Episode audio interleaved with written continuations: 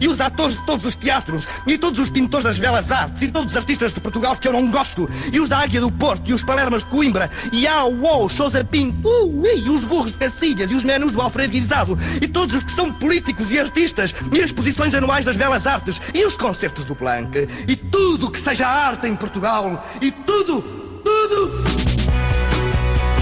Domínio Público. Cultura pop e tudo na Antena 3. Boa tarde, bem-vindos ao Domínio Público. Eu sou o Daniel Belo. Hoje, no Domínio Público. No programa de hoje recuamos 25 anos até aos primeiros dias do hip hop em Portugal, a propósito da história do hip hop Tuga. Concerto na próxima semana na Altice Arena em Lisboa. Temos teatro com um outro fim para a menina Júlia no Dona Maria II e Mizanabim no São Luís. Dança com a performance Slow Stepper de Higgin Delimat e o Festival Entre Danças em Castro Verde. Há também um projeto que transforma trabalhadores da Caixa Geral de Depósitos em curadores artísticos e ainda temos tempo para o rescaldo dos Oscars com o Ricardo Sérgio. Mas agora é nosso. O novo disco de branco já chegou e abre o domínio público de hoje, Amour d'été, Amor de Verão, com a colaboração de Pierre Kvenders.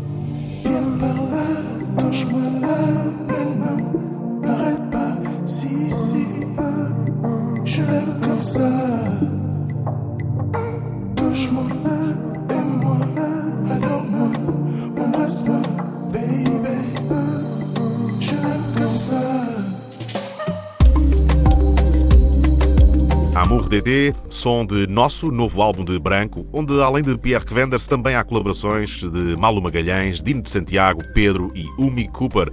O disco já foi apresentado em Lisboa e hoje à noite chega ao Porto, noite enxufada especial no Maus Hábitos, com este disco no centro da festa. E na próxima segunda-feira, Branco vai estar nas manhãs da 3 e de segunda a sexta, às 5h20 da tarde, é o disco Nexo da semana, tratado pelo Bruno Martins. Seguimos o ritmo do hip hop, mas viajamos no tempo.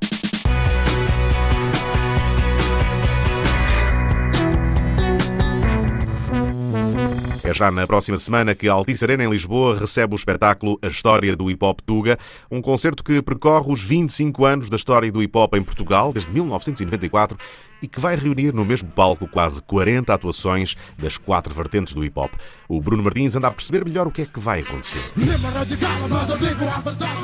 Portugal 1994, o ano que é um marco na história da música feita em Portugal, uma espécie de ano zero do movimento hip hop, assinalado pelo lançamento de dois discos, o EP Portugal é um Erro, de General D, e a compilação República, o disco que reuniu sete projetos de rap que nasceram entre o fim da década de 80 e o início da década de 90, na região de Lisboa. Foi o primeiro fôlego de um movimento com vida longa e que hoje está nas bocas do mundo.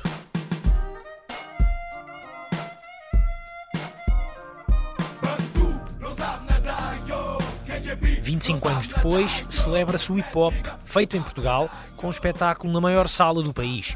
Vasco Ferreira, também conhecido por Sensi, é o responsável pela organização desta noite na Altice Arena, que junta a velha escola e a nova escola.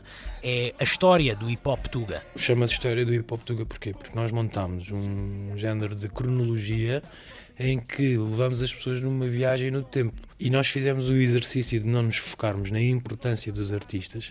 Os artistas são todos iguais, por assim dizer, uh, e focámos-nos nas músicas e na importância que a música teve naquele ano. Se calhar aquelas músicas que na altura dos anos 90, quando o rock estava em alta, conseguiram tocar tanto ou mais que as músicas de rock em airplay e mover gerações.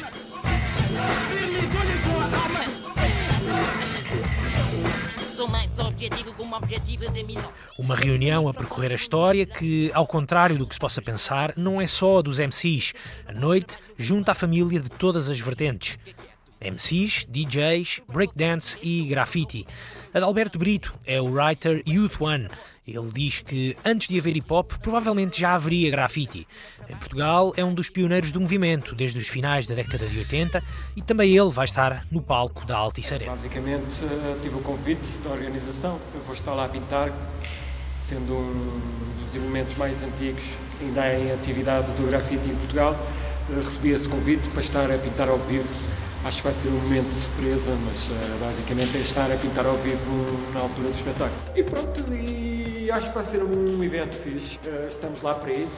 Uh, e acho que pelo elenco que tem, acho que é uma boa festa. O cartaz da noite foi desenhado por Alexandre Farto, a.k.a. Vils, uma serigrafia onde desfilam alguns dos nomes que fizeram crescer o movimento. Falar dos anos final dos anos 90, 2000, por aí, que, tinha, que estava-se a consolidar e havia uma proximidade muito grande. Eu cresci também com, com os Solares, trabalhei muito com ele desde o início e depois eventualmente trabalhei com o Samuel, trabalhei com uma série de pessoal que também trabalhava.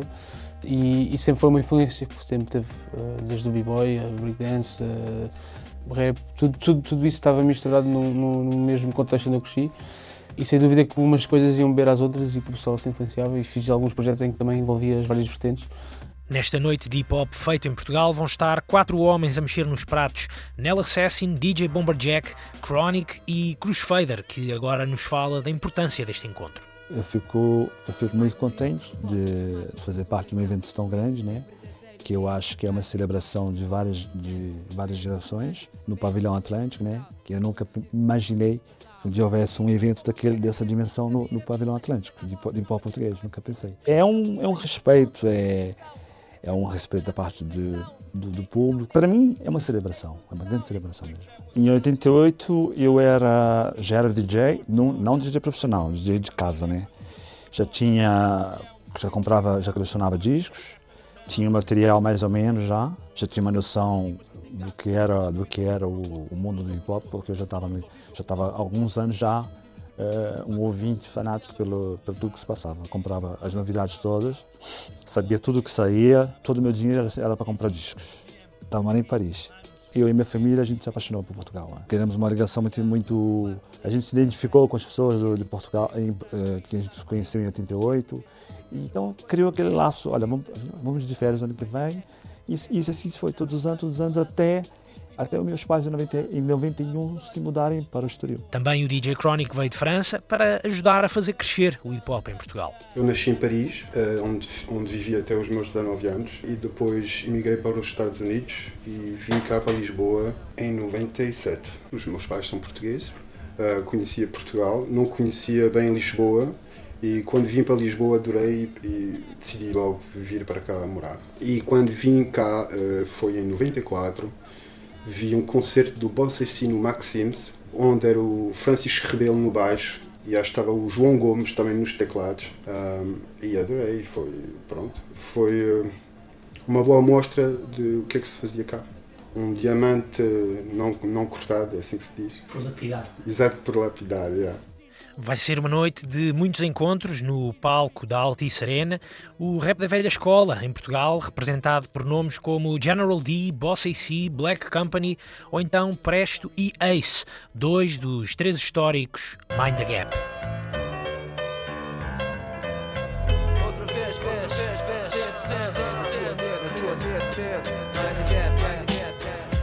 É, é, bom, é bom mostrar, estar no palco e, e ter um público novo e, mostrar a música a pessoal novo, deixá-los depois talvez com alguma curiosidade para pesquisarem e tentarem descobrir o que é que, o que, é que se fazia atrás. E acho também natural isto de eles realmente se identificarem mais com os artistas da, da geração deles, porque nós também já fomos assim, não é? Uhum. Quando começamos, já havia rap há uns 20 anos também, ou mais. A, a ideia, a ideia parece-me parece-me positiva, obviamente. Um, ainda para mais falando eu uh, por nós que, que, que pertencemos a um, a um, grupo que coincidentemente também faz 25 anos, eu também faria 25 anos, é bom saber que, que, ainda há pessoas com, com interesse em que o grande público do, do hip hop, digamos assim, que hoje em dia é bastante mais alargado do que há 25 anos, na grande maioria menos informado do, do que há 25 anos, porque há 25 anos era uma tribo, pessoal que seguia e que era, tinha paixão.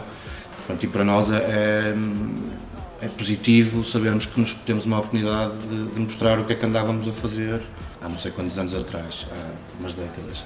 Ace, fundador dos Mind the Gap, um dos muitos nomes obrigatórios que nesta noite não podia deixar de ser, não fecha os olhos à nova geração, como é o caso dos Grog Nation. O hip hop é, para mim para, para todos nós, representa uma cena que congrega? É uma união, é um movimento, é uma cultura. E tudo que uh, uma pessoa quer quanto ao hip hop é fazer parte. Então para nós é importante porque isto é uma festa da qual nós fazemos parte e temos muito orgulho de fazer parte. É um estilo de música que antes de fazermos éramos fãs e, e, a importância vem mesmo daí. Éramos fãs e hoje em dia temos o prazer de fazer parte desta festa e desta cultura. Também Virtus e Keso vão estar a representar a nova escola do rap ou a média escola, se preferirem. Certamente sou muito bom. Tanta gente a viver, tanta gente a nadar no luz. Eu estou no meio, não é? Como diz o PX, eu sou o último da, da velha, o primeiro da nova. eu acho que há muito ainda um afastamento, ou seja, tens o que se passa no Porto, que sempre se passou no Porto, tens o fenómeno muito específico que está a acontecer em Lisboa, com mais facilidade por parte dos protagonistas lisboetas, e acho que a coisa pode-se dividir assim. Em Lisboa há uma sinestesia muito maior dentro do próprio campo da música em geral, o que faz os rappers também conviverem mais com músicos, conviverem mais com, com editores, conseguem puxar mais facilmente para o mainstream o rap, independentemente das características dele ou não, mas quase os nomes todos, os grandes nomes que, não é, que a gente ouve falar, são todos em Lisboa e são todos, são todos já dentro de um meio que, que é muito significativo no próprio mercado. Ao todo, no dia 8 de março, estarão reunidos quase 40 nomes no palco da Altice Arena. Sam da Kid, Chulage, Carlão, Peruca, Wet Bad Gang, Hollywood, todos eles juntos a celebrar a história do hip hop tuga. E claro que não podiam faltar os B-Boys. A organização convocou duas das mais antigas crews de breakdance do país. De Lisboa vão estar os 12 Macacos. É lá que dança Drive.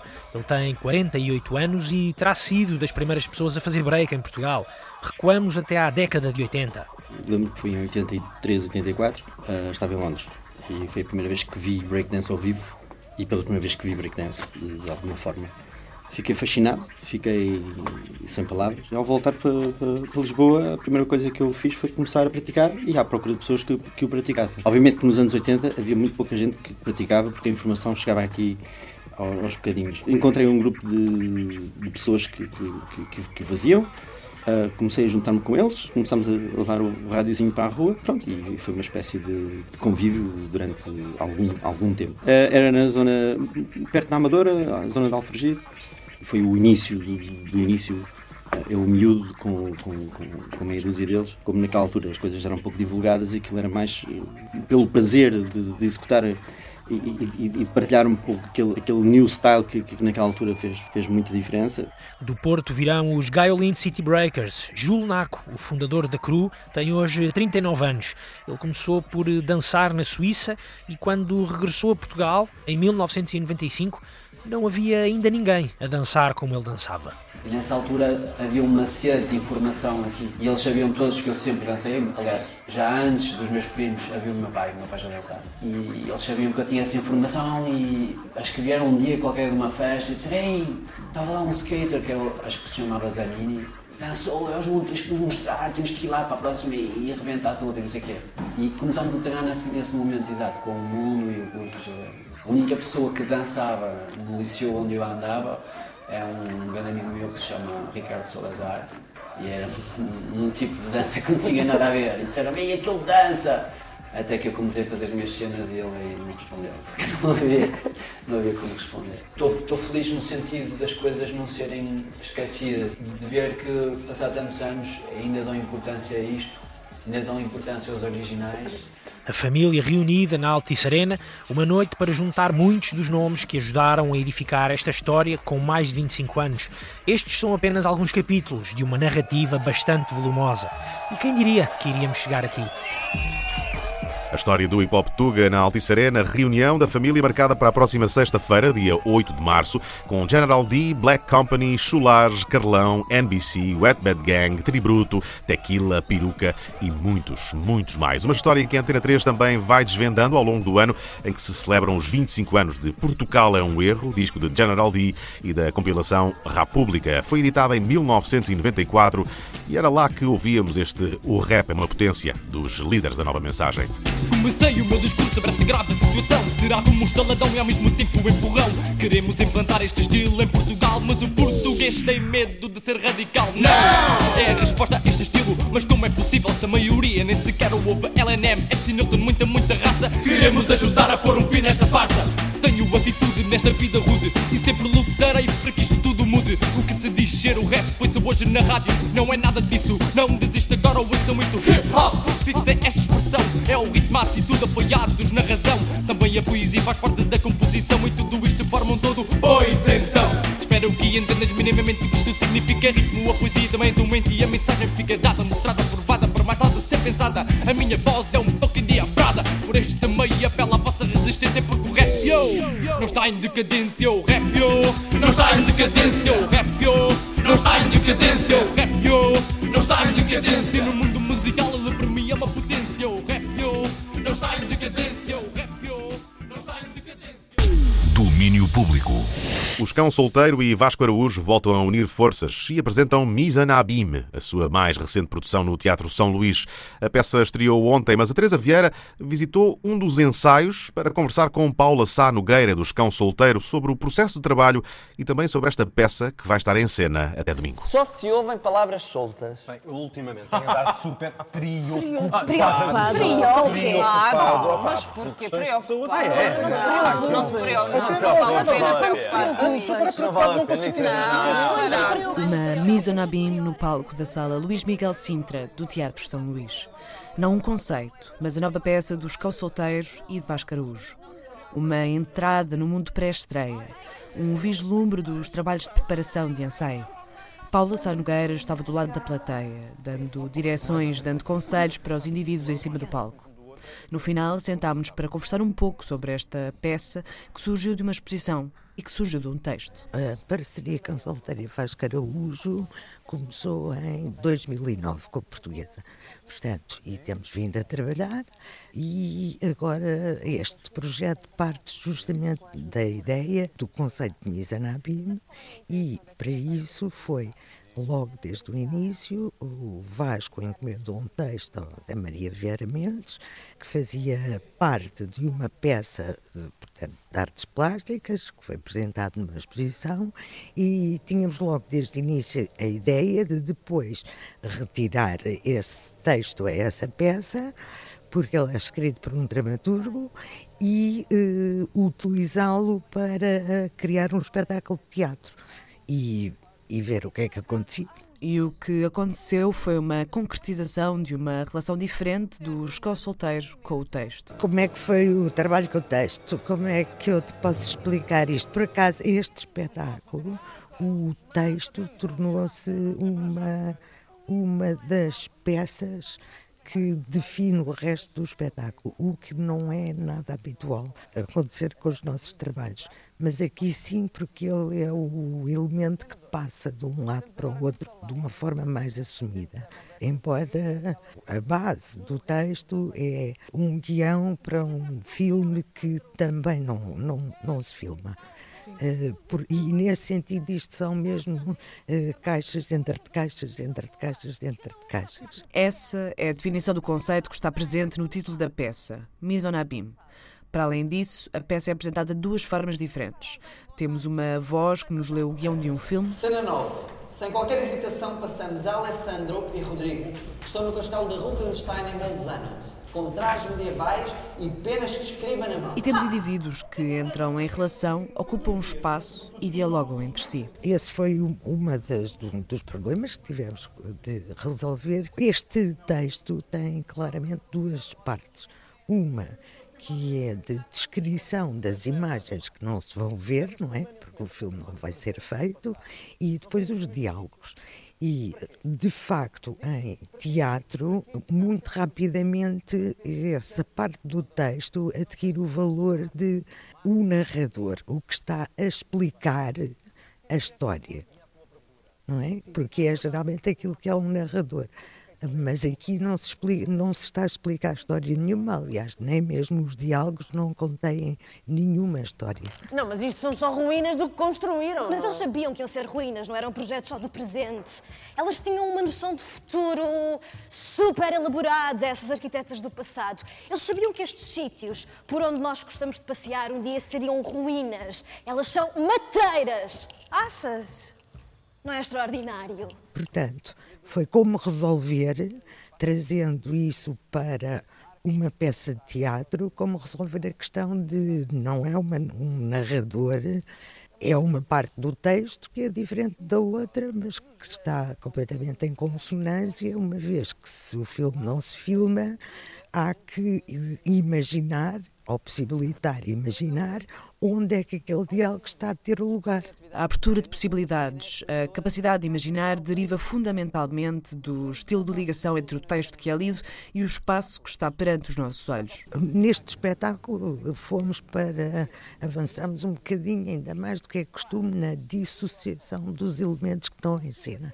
Olhando para o palco, um dos diversos elementos é aquilo que chamam de estátua ou cabeça. Aquilo que à primeira vista é uma mulher sentada numa cadeira em palco e que rapidamente se torna num objeto. Portanto, este objeto tem mais Claro que está em cima de um palco, portanto é sempre assumido como cenografia.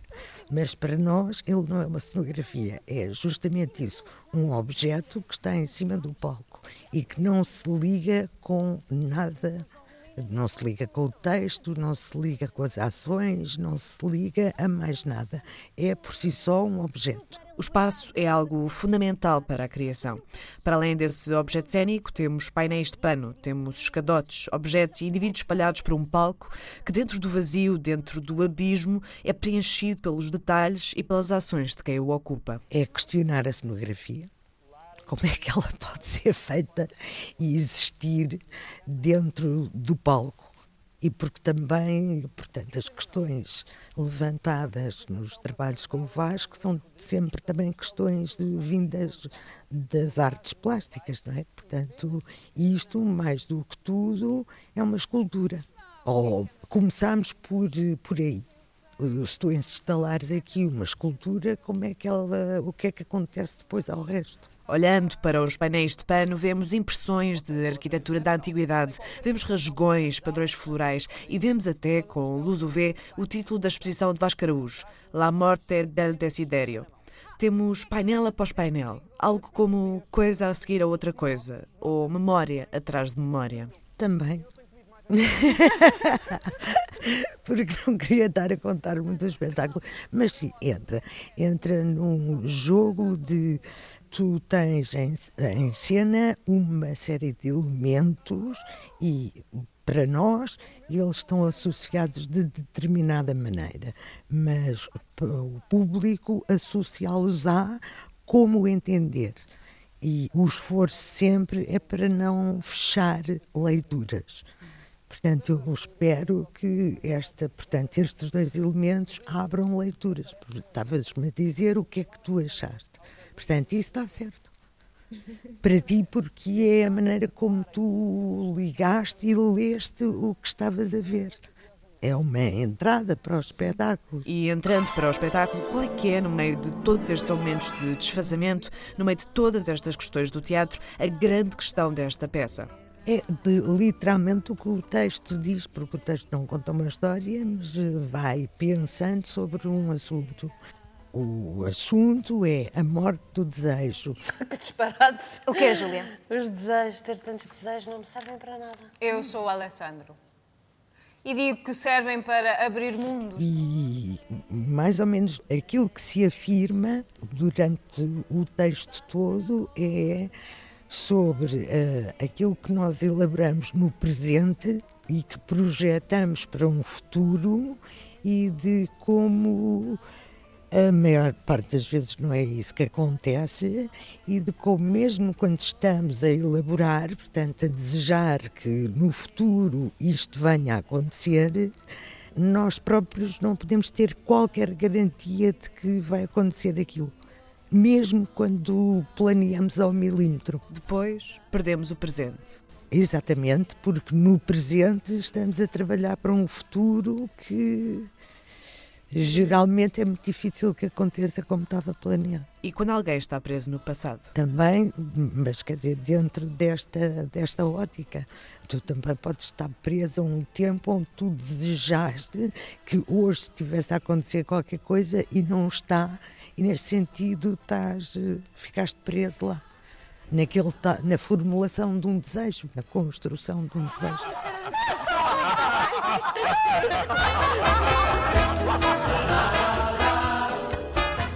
Misa Nabim, no Teatro São Luís, em Lisboa. Até domingo.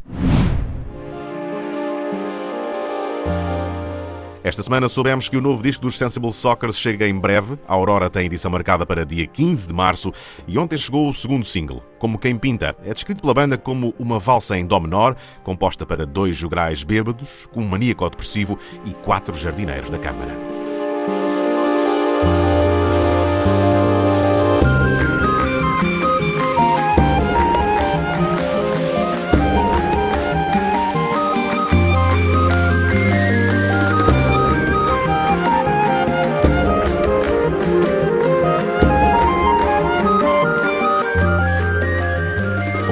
O segundo single do novo disco dos Sensible Soccers, a Aurora sai a 15 de março, com o primeiro concerto de apresentação marcado para o dia seguinte, 16 de março, no Cine Teatro Garrett, na Pova de Varzim.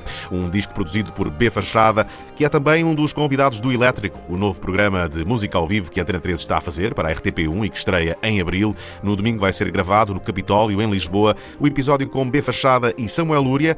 Os bilhetes para assistir já voaram há muito, mas temos guardadas 10 entradas duplas à porta para os primeiros a chegar. Domínio Público. Tu Podes Falar no Plural é um projeto de participação que reúne 21 trabalhadores da Caixa Geral de Depósitos sem quaisquer ligações profissionais à arte que foram convidados a formar um coletivo de curadores. Foram selecionados de um universo de 61 candidatos e o desafio era conceber uma exposição com obras da coleção da Caixa Geral de Depósitos. Ao longo de cinco meses, pessoas tão diferentes e sem aparente ligação entre si, a não ser a empresa onde trabalham, partilharam maneiras de ver a arte. A coordenação foi da especialista e curadora Filipa Oliveira e a Sandy Gageiro foi espreitar esta exposição e conhecer alguns dos participantes. O meu nome é Margarida Alemão, trabalho na Caixa, faço parte deste coletivo de curadores e estou muito feliz. O meu nome é António Vitor Souza, também trabalho na Caixa, na parte informática, e embarquei nesta viagem de, de curadoria amadora e estou a gostar muito. Eu só soube um pouco mais tarde, uh, inscrevi-me, não fui aceito logo no, na parte inicial, mas eu queria muito entrar aqui nesta, neste grupo e, e às vezes quando temos aquela vontade, quero mesmo, quero mesmo, quero mesmo, e supostamente inicialmente estava pensado para 20 e lá se conseguiu 21, o que posteriormente até deu jeito, não é? Porque temos muitas decisões por eh, por voto no ar e mão no Sempre ar. alguém para desempatar. alguém para desempatar, foi bom. Sou a Cláudia. Foram cinco meses muito intensos que eu acho que todos nós vamos sentir muita falta. Uh, foi muito bom podermos ter no nosso dia a dia esta proximidade com, com artes, com o, o perceber o que está à frente, o que está atrás. E trouxe imensa riqueza, acho eu, a nível pessoal a todos nós. Vocês encontravam-se uma, duas vezes por semana? Pelo menos duas vezes por semana, houve alturas que até mais e íamos falando quase diariamente, às vezes por mensagens, por e-mail, pelo WhatsApp, pronto. Portanto, havia uma interação muito grande. Uh, deixámos de saber o que é que era almoçar, porque estávamos sempre aqui, e, e foi um processo muito rico. Paulo Semblano, boa tarde. Nós não somos curadores profissionais e estamos a fazer um trabalho de curadoria com o apoio de profissionais, mas não, não, deixamos de ser pessoas que podem ter umas mais ligação, outras menos ligação à arte, umas mais interesse, outras menos interesse. Curiosidade temos todas e vontade, vontade também de, de construir algo em comum também temos. O que é que interessou mais? Os bastidores, o falar com as pessoas que trabalham na reserva, o visitar as obras, o perceber todo o circuito antes de chegar aqui a esta sala, a quantidade de pessoas e todo o trabalho que esteve por trás disto. Somos todos um pouco interessados nestas áreas, uns mais, menos, com, com diferentes gostos. Isto também foi uma, uma coisa engraçada de, de, de, nos juntarmos e tentarmos coincidir numa, numa exposição. Estamos aqui numa sala que tem uma, um vídeo da Filipa César que foi uma escolha muito curiosa porque foi das obras mais votadas pelo coletivo e nunca nenhum de nós já tinha visto. Mas a ideia da, da peça, o abstrato e o imaginário que cada um de nós criou dela, puxou-nos imensa atenção e quando a vimos projetada achámos que fazia realmente todo o sentido aqui neste coletivo.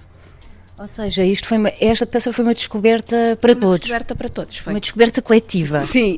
Eu apaixonei-me aqui por esta peça da Cristina Lamas, foi a mais uh, sintomática eu já gostei dela quando tivemos acesso às fichas uh, da, da, da, obra, mas depois vê-la ao vivo é, é, uma coisa fabulosa. Uh, e pronto, era, eh, depois convido-os todos a verem e se calhar a discutir esta minha opinião. Podem dizer que não gostaram. E aqui nesta sala que nós temos é uma obra de, de Leibniz, no fundo com um macaco, que está, está a questionar-nos com quem é que nós nos identificamos, nos identificamos com estes macacos que vemos aqui representados ou não. Temos um espelho também, portanto nós também podemos fazer parte da obra. Somos obra não somos, somos, somos, somos público, somos curadores, somos o que é nisto. É? O grande desafio deste coletivo foi nós temos aqui colegas que não têm uma única peça eleita, porque as peças foram todas escolhidas por maioria e a partir desse momento são todas nossas e gostamos de todas elas. Acha que este tipo de exercício desmistifica um bocadinho uh, a arte e para quem é a arte? É por isso que nós estamos aqui. É óbvio que sozinhos não conseguiríamos nunca fazer isto. Tivemos ajuda da Filipa, da Raquel, de pessoas maravilhosas que nos apoiaram. Agora, seguramente, se tivermos vontade, somos todos capazes de fazer o que quer que seja. Uma exposição com trabalhos de Bruno Pacheco, Eduardo Neri, Fernanda Fragateiro, Filipa César e Rui Toscano, entre outros, abre este sábado ao público na Culturgesta em Lisboa. A Antena 3 divulga o que é de domínio público.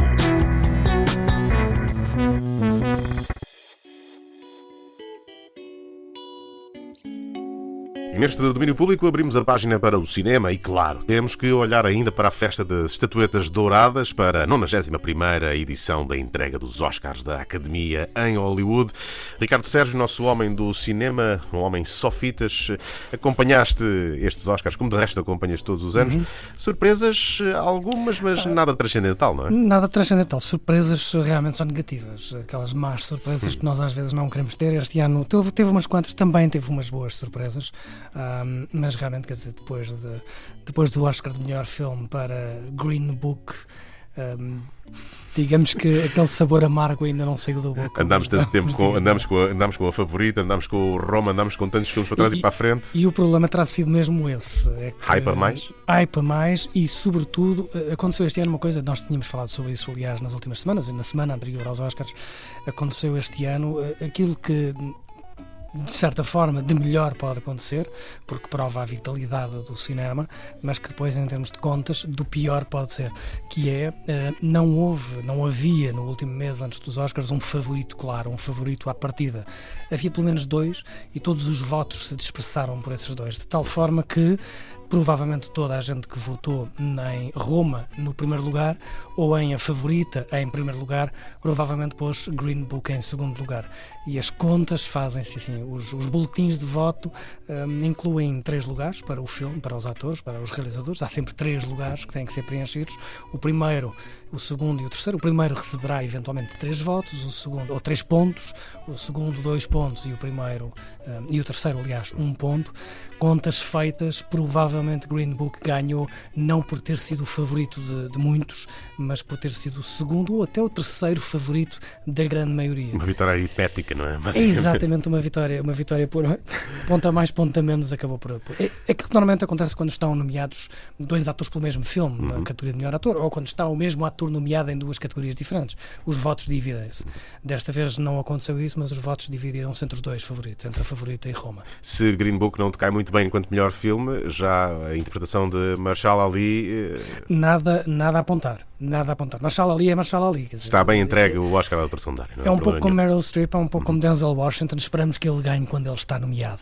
mas eh, porque ele é realmente um belíssimo ator, mas também Viggo Mortensen poderia ter sido, poderia ter sido nomeado. Agora, uh, se calhar havia muita gente no caso da categoria de melhor ator secundário a apontar para Richard E. Grant, uhum. que ainda não ganhou. Marshall Ali, lembro que até ganhou há bem pouco tempo. Richard E. Grant é um daqueles atores. É um pouco como Olivia Colman na melhor atriz. É um ator inglês que anda há muitos anos a fazer isto e que se calhar já por muitas vezes mereceria um Oscar. Um, muita gente apontou, eu não vi o filme, não conheço o, o, filme, mas muita gente apontava que desta vez é que era, porque se, ele merece e este filme assenta-lhe que nem uma luva Curiosamente, o contrário do que diziam de Glenn Close. Uhum. Também merece, mas não por este filme. E, e já agora, eh, passando de um Oscar que é mais ou menos unânime para um que tem levantado alguma discussão, eu falo do Oscar de melhor ator para Rami Malek na, no Bohemian Rhapsody. Eh, Como é que tu encaras eh, este prémio em todo o contexto de filmes que foram apresentados e de atores que estavam ao concurso este ano? Seria a escolha mais óbvia? Pelo menos a mim parece-me que não. Eu não sou grande apologista de Eddie Redmayne, porque fez muito bem de Stephen Hawking, de teria que Fez bem a Oscar. caricatura de- Fez bem a caricatura de, é isso mesmo. Rami Malek faz muito bem a caricatura de, de eh, Freddie Mercury, mas caricatura por caricatura, sinceramente acho que Christian Bale até faz melhor a caricatura de Dick Cheney do que Rami Malek. Dito isto, o prémio estava entregue à partida. Esse sim estava entregue praticamente à partida. Acho que toda a gente que, que votou, votou em hum, Rami Malek. Há uma curiosidade no meio disto tudo. É a primeira vez uh, que um ator de origem egípcia ganha um Oscar. Uh, e perguntam os mais entendidos: então, mas e Omar Sharif? Nun- Não, Omar Sharif nunca ganhou um Oscar. Esteve nomeado uma vez, lá para idos de 60 com o, um, no, por causa do Lourenço da Arábia mas não ganhou. Este é realmente o primeiro ator egípcio, eh, ou, de origem egípcia, porque ele é um americano já, eh, a receber um Oscar, e, e por isso também vale, vale alguma coisa e consegue mostrar também um pouco da diversidade que até aquele momento na cerimónia os Oscars estavam a ter. E nós tivemos uma cerimónia, eh, de resto, também atípica, porque já falámos muito dos filmes, falamos agora também da, da cerimónia. Pela primeira vez em muito tempo temos uma cerimónia sem apresentador, onde a coisa funcionou mais ou menos, teve ali um fim do género tipo, ok, acabou, vamos embora, adeus. Eh, Sim, mas convenhamos, o fim é sempre assim. O fim É, dos Oscars abrupto, é sempre assim. né? Depois do prémio de melhor filme, Já ninguém está. fica lá para. Também ninguém faz como o Spike Lee, que, assim que o prémio foi anunciado se levantou para ir embora. Mas normalmente no final, mesmo quando um Billy Crystal e tantos outros, eles chegam lá e dizem obrigado, gostamos muito e até à próxima. Desta vez foi Julia Roberts a fazê-lo. Eu, sinceramente, sou apologista de que a cerimónia não precisou de um apresentador, eh, de um host, digamos assim, de um MC. Não é preciso. Eh, Provou-se que não é preciso. Há quem diga, há quem sinta falta, ou quem tenha sentido falta da, da coerência de uma voz comum ao longo do filme, digamos assim. Eu não acho, acho que é isso que fez, foi isso que fez a diversidade também da, da cerimónia. Como disse há dias de manhã eh, no Sofitas, quem não gosta do eh, Jimmy Fallon não vai gostar do Jimmy Fallon no princípio e também não vai gostar do Jimmy Claro. Fallon no fim. Desta vez isso não aconteceu. Desta vez, eh, quem não gosta da Tina Fey pode esperar que venha aí a Melissa McCarthy fantasiada de boneco. Eh, portanto, hum, tudo pode acontecer quando não estamos à espera de nada. E é isso que aconteceu, foi isso que aconteceu, pelo menos na minha perspectiva foi isso que aconteceu. Depois houve uma poupança de minutos que resultou no final numa poupança de praticamente 20 minutos, meia hora, eh, por todos aqueles pequenos apontamentos. E os que um- monólogos e as que os- piadas Exatamente. e- Se poupam, e poupando isso, poupam-se também alguns minutos no fim. A verdade é que a cerimónia teve mais audiência do que a do ano passado, foi mais vista, o que. Bem, também há quem diga que pior do que o ano passado era impossível, mas vá, olhando para, para, para a perspectiva positiva, eh, mostra que se calhar ainda podemos ter Oscars na televisão durante mais alguns anos, porque há gente a vê-lo. Nos Estados Unidos, obviamente, não às 3 e 4 da manhã como cá, mas, eh, mas pelo menos as audiências não foram ainda mais baixas do que o ano passado, e isso é muito bom para, para a academia. E ainda uma última questão, a questão da, da representatividade, porque tanto temos falado nisso em, em contexto de Me Too, de Black Lives Matter, tudo isso. Uhum. Tivemos também aqui eh, prémios eh, para hum, atores, para filmes que retratam realidades, como por exemplo o Black Panther, por Uhum. exemplo, é um- uma Foi. coisa de assinalar eh, a idade do Black Panther, mas dizia um amigo no outro dia eh, que há uma conversa mais ou menos subterrânea por causa do filme que ganhou o prémio para melhor filme de animação, aquele filme do Spider-Man, Uhum. que oferece vários Spider-Mans, onde eh, se fala na América de crianças de origem mexicana a dizer, pá, primeira vez é um Spider-Man com a minha cor de pele. Exatamente. Eh, são dados importantes estes para retermos também destes Oscars. Lá está, eh, todos esses dados. E como eu dizia há pouco, tudo aquilo que aconteceu até ao anúncio do último vencedor mostrava que a Academia, ou pelo menos Hollywood, ou, aliás, ao contrário que Hollywood, ou pelo menos a Academia, estariam finalmente a entrar. Né, eh, exatamente, sentiram, sentiram a América, bater-lhes à porta. Um, e isso aconteceu com Black Panther, não só por ter ganho prémios, um filme da Marvel de super-heróis, um filme popular a ganhar tantos Oscars, e foram três. Uhum. Uh, além disso, dois desses Um é muito curioso e já, já vou falar nele, mas os outros dois são ainda mais relevantes porque são a primeira vez que naquelas categorias, categorias técnicas, cada um desses prémios foi entregue a uma mulher negra. Uhum. Nunca uma mulher negra tinha ganho qualquer Oscar que não fosse o de melhor atriz ou de melhor atriz secundária e já uh, há alguns anos aconteceu, contam-se uh, pelos dedos de uma mão e não são preciso todos. Um, isso aconteceu duas vezes no mesmo filme.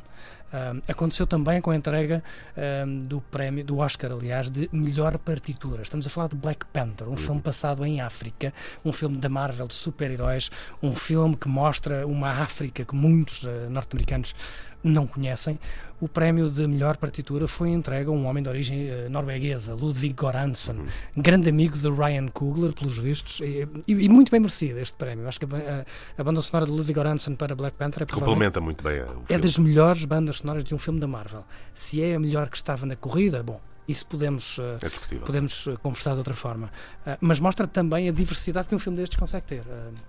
Ryan Coogler foi o realizador, foi o realizador mais uh, falado e badalado nos discursos de agradecimento. Curiosamente, aqui há outra particularidade: é que Brian Singer, realizador do filme que mais Oscars ganhou, não foi sequer enunciado uma única vez. Mas isso é, é, é outra história. Quanto à diversidade, sim, isso sentiu-se aqui, sentiu-se também no Homem-Aranha, porque foi um filme de super-heróis com um protagonista não branco, não branco, a ser, a ser votado como melhor filme de animação, o que depois tem outra particularidade que é, vem contra a um, unanimidade da Pixar ao longo dos últimos uhum. anos. Pela primeira vez, um filme da Pixar, pela primeira vez nos últimos anos, um filme da Pixar não ganhou este, este Oscar. E depois tem uma história engraçada: é que os realizadores deste filme Uh, os dois realizadores deste filme foram despedidos de um filme que curiosamente chegou hoje às salas portuguesas e que não esteve nomeado para nada. Eles ganharam com o filme que foram fazer depois de terem sido despedidos. Há sempre estas historiezinhas engraçadas de vendetas pessoas. Uh, nestas, não não estivéssemos a falar dos Oscars, né? não a falar dos Oscars. E agora, eh, chegando aqui à nossa realidade, semana de estreias que não está assim muito. Aliás, está abonada, mas os nossos motivos de interesse para os filmes que nós gostamos de ver não temos assim grande munição para disparar. É, é, a quinta-feira depois dos Oscars é sempre, tem sempre um som.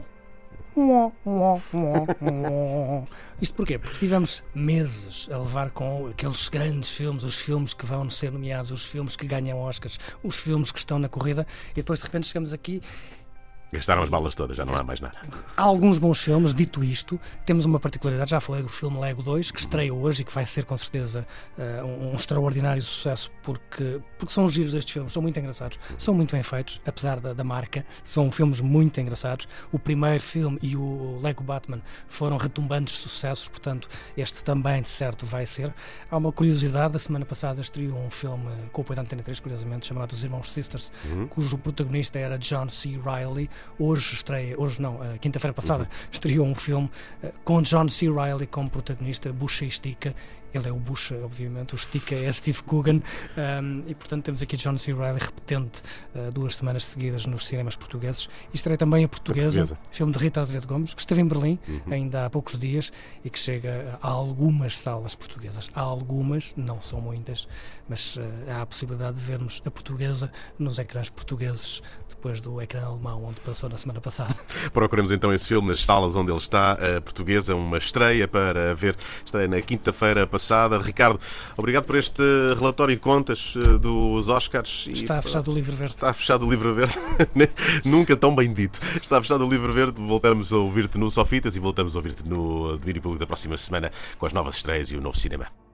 Domínio Público. Chama-se Idle Days, a música que ouvimos e que é o tema título do novo álbum, segundo dos Desert Ships, quarteto britânico que gravou este disco nos míticos estúdios de Abbey Road. Depois deles, temos os nossos Keep Razor Sharp.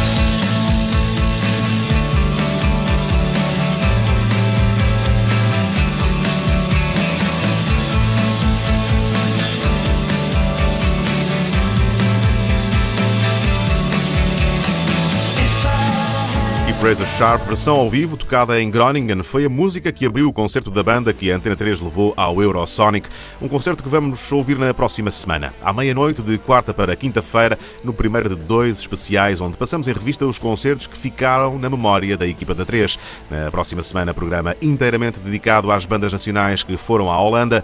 Na semana seguinte, também de quarta para quinta, os melhores concertos das muitas bandas que estiveram no Eurosonic, a maior montra da nova música europeia. Antes dos Keep Razor Sharp, tocaram os britânicos Desert Ships com o tema título do novo disco Idle Days. Domínio Público. E se a menina Júlia, a personagem criada por August Strindberg há mais de 100 anos, e se a menina Júlia não tivesse de acabar com um suicídio trágico? Imaginar um outro fim para a menina Júlia foi o desafio a que se propôs Tiago Rodrigues, aqui encenador, mas também diretor do Teatro Nacional Dona Maria II.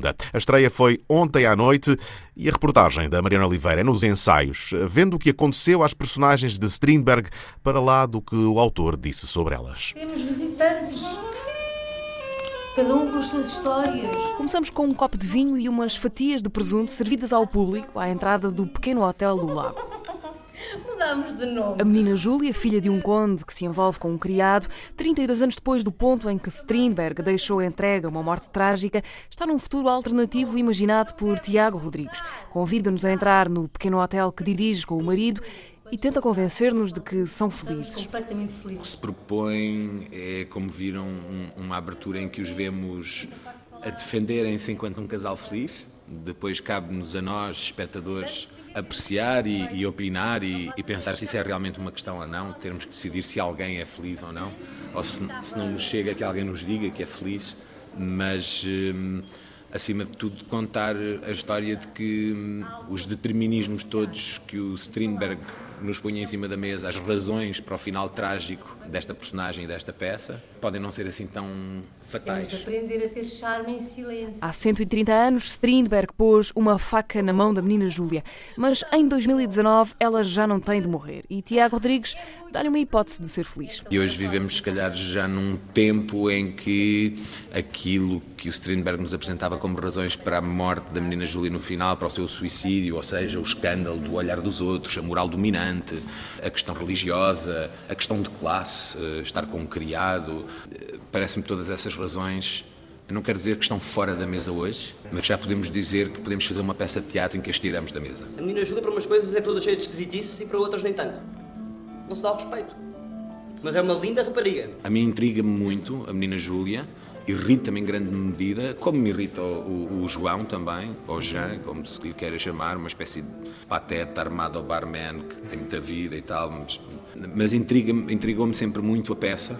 Ah, não é uma peça de cabeceira para mim, não é daquelas peças de fascínio, estou tão apaixonado pela peça que não posso não a tratar. A razão para querer dar um outro fim à menina Júlia foi outra, talvez mais simples, pegar na ponta solta que ficou de um outro espetáculo. A ideia de olhar outra vez para a menina Júlia foi quando a Cristiane Jataí apresentou em maio do ano passado aqui no Dona Maria a menina Júlia com uma, uma escolha muito diferente, dizendo é possível ainda hoje que esta peça seja inteiramente atual, basta o João ser negro e olha a questão de classe, olha a questão do escândalo, eh, passa-se no Rio de Janeiro, eh, uma menina de Ondoca e o seu criado negro, pronto. Mas a certa altura a, Ju, a Júlia Bernat, que é a atriz que interpretava o papel de Júlia na peça, olha ao público e diz, não podemos imaginar outro final para esta peça. E eu fiquei parado naquela pergunta e pensei, ok, vou reler a menina Júlia e quis tentar escrever esse outro final.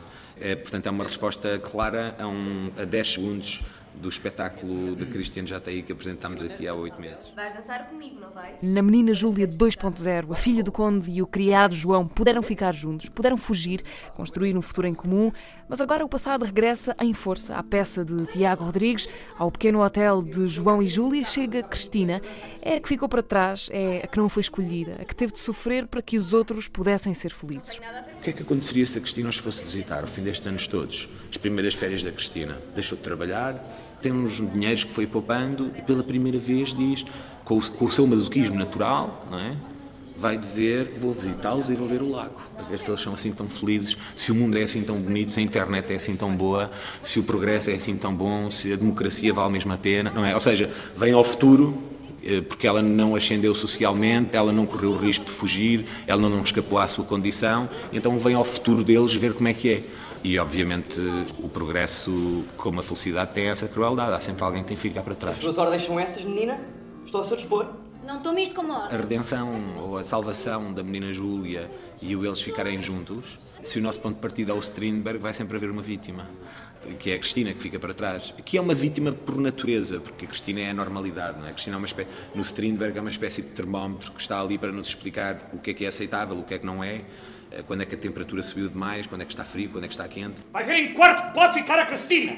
Com isto fez lá fora e o autocarro que é só de manhã, é a coisa decente a fazer. A única coisa que eu sabia que a Cristina ia dizer é qual é o, meu- o problema com o meu nome. Porque é que nunca ninguém se lembra do meu nome? Aí sim já não é o drama, é mesmo a tragédia das personagens secundárias. Eh, Ou seja, eh, o Tito, a Bernice e o- aquele outro que vem de lá do não sei quê, e aquela criada, como é que se chama? E o, eh, né? o Romeu e Julieta e o. Não, Horácio, oh, não, o Horácio é no. O Horácio é no Não, como é que ele se chama? Ou seja, é este drama destas personagens que normalmente são muito mais complexas, são brilhantes, eh, eh, têm um humanismo que é a duração, o fascínio que têm pela outra personagem, que normalmente é menos humana, porque é o herói ou a heroína, e portanto a Ismen. A Ismen é incrível. A Antígona, a Antígona é uma egoísta, imbecil, é uma, miúda, é uma adolescente mimada. Um cão pode deitar-se no sofá da condessa. Mas nem por isso a simpatia do encenador pela gente que ficou na sombra o leva a dar um destino melhor à Cristina. Em todo o caso, 32 anos depois, o que vemos pode ser triste, mas já não é trágico. Bem vistas as coisas, eles, eles tiveram a oportunidade de fugir e de encontrar uma espécie de felicidade 32 anos mais tarde. Claro que depois assam- assombrada pela vinda da Cristina, para que a felicidade deles não seja assim tão desinteressante, tão feliz, eh, e portanto possa ter aqui um conflito, mas que é dramático, já não é trágico. Ou seja, nada do que vai acontecer no final, quando chega a Cristina, é inevitável.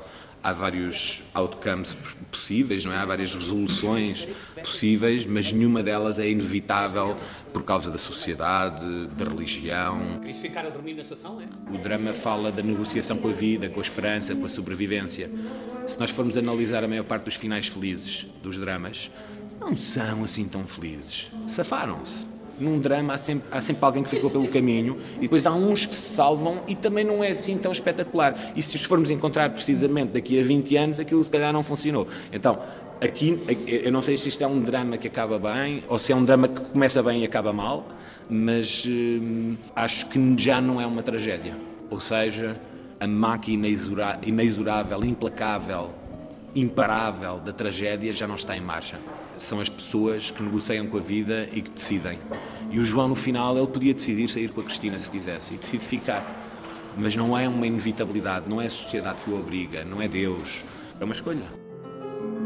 Em palco, as palavras ora são de Strindberg, ora de Tiago Rodrigues, ora 1888, ora 2019. Para isso, cada nome é servido por dois atores, novos e velhos, o antes e o depois, lado a lado, para baralhar os tempos e ver como as coisas mudam. Como os nossos pais ou avós podem dizer, pá, a sorte que vocês têm, no meu tempo, no- não, não, não, no meu tempo, quando eu tinha 20 anos, digo-te, era assim, tinhas que ir lá, tinhas que fazer isto, tinhas que obedecer estas regras, hum, mas ao mesmo tempo eu acho que o, o- o pessimismo é inevitável porque não, não podia acabar bem, alguém tinha que sofrer com isto.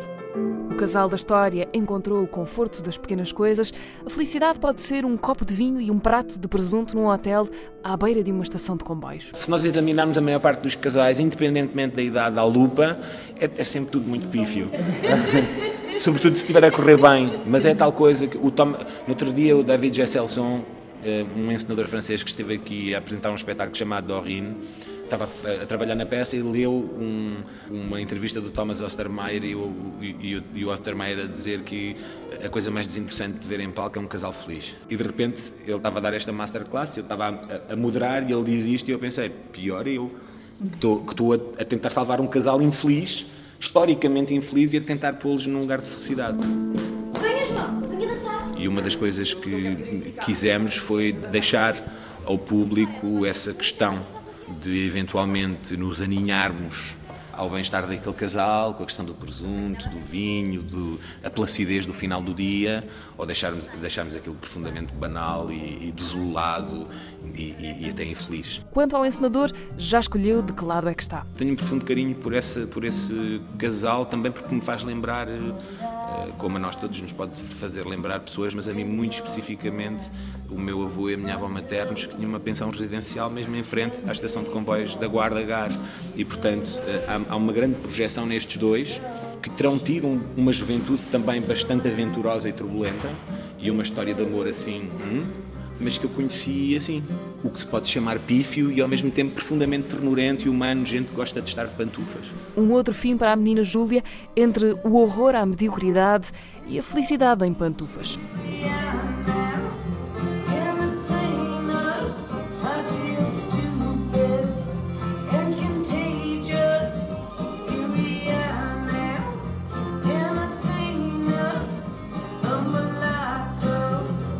Outro fim para a menina Júlia com Vicente Wallenstein, Paula Mora, Manuel Coelho, Lúcia Maria, Inês Dias e Helena Caldeira. Fica em cena na Sala Estúdio do Teatro Nacional Dona Maria II em Lisboa até o dia 24 deste mês. No dia 23, há a sessão com conversa com os artistas depois do espetáculo.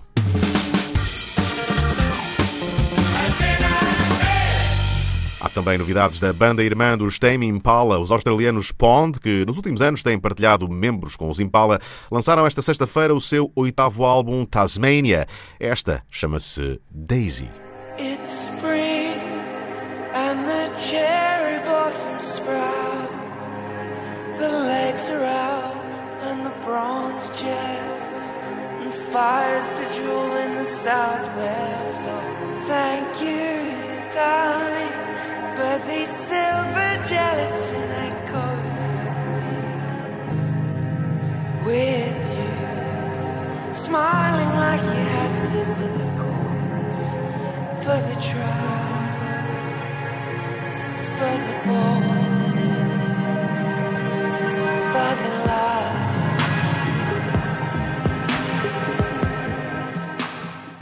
Domínio Público. Começa hoje no Teatro Sá da Bandeira, no Porto, a digressão de Só de Passagem. É o novo solo de comédia de Guilherme Duarte, o homem de Por Falar Noutra Coisa. Vão ser muitos dias na estrada e a Marta Rocha foi perceber sobre o que é que Guilherme Duarte vai andar a falar. Estreia hoje no Teatro Sá da Bandeira, no Porto, o novo solo de comédia de Guilherme Duarte, o autor de Por Falar Noutra Coisa. Este espetáculo tem como ponto de partida o facto de que vamos todos morrer. É verdade, Guilherme Duarte? É, é uma notícia que não queria ser eu a dar às pessoas, mas uh, ao que tudo indica, vamos todos morrer. E então, como tal, resta-nos rir, não é? E aproveitar um bocadinho esta, esta passagem por aqui. Uhum. Como é que surge este mote? Sempre foi um tema que me fascinou muito do ponto de vista cómico, a morte, estarmos a envelhecer, e acho que o riso vem um bocadinho daí também, de nós precisarmos desanuviar das, das coisas mais uh, trágicas da vida, porque, porque é só isto, né? na minha ótica é só isto, depois não há nada. E então isso como me apoquenta um bocadinho e me angustia, acaba por ser um, uma forma até pessoal de ter um escape daí, uh, rir, rir Uhum. disso. Não vou falar só disso exclusivamente, mas vai falar um bocadinho sobre, sobre também sobre isso, a morte e é, temas um bocadinho mais normalmente mais eh, adversos à comédia, mas que eu acho que, que é o contrário, que é exatamente dos que nós precisamos nos rir mais. Uhum. Há quem diga que, que nós temos o humor porque somos o único animal que, que tem noção da, da, da finitude e da morte. Sim, sim, já ouvi. Acho que até foi o Ricardo Aruz Pereira É que eu ouvi uma vez a sim. dizer isso. Sim, e eu acho que eu tendo a concordar com isso. Acho que sim. Acho que é uma das razões pelas quais nós nos rimos, é para fintar a morte. Uhum. Tu dizes que eh, este espetáculo não é um espetáculo de autoajuda. Eh, estás a falar do público ou estás a falar de ti? Para ti não é também um bocadinho de. Acaba por ser sempre um bocadinho, um bocadinho uma catarse estar ali em palco e tentar falar das angustias mais pessoais a, a brincar. Portanto, sim, é, que se calhar é. E rir acaba sempre por ser uma. Se bem que eu acho que são as pessoas que já estão bem com a vida que mais se riem, não é? E então acho que quem é muito cabisbaixo e não tem sentido de humor, o riso para esses não serve como, como remédio para nada. Uhum. E, mas acaba por ser, sim, mais uma autoajuda para mim. E ainda por cima ganho dinheiro e faço Ora autoajuda, bem, faço também psicologia. deixa bem disposto a ganhar dinheiro. Também, também é bom. É uma das formas de nós, epá, da passagem nesta vida ser, ser melhor, um bocadinho às vezes.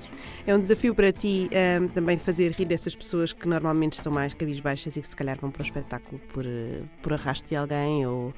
Uh, Sim, dá-me um gozo fazer rir alguém que está a passar por um mau bocado. Se calhar são as mensagens que eu recebo que mais me tocam são essas. Epá, tive um dia mau, uma semana mau, estou a passar uma fase mau, ou foi-me diagnosticado isto ou aquilo.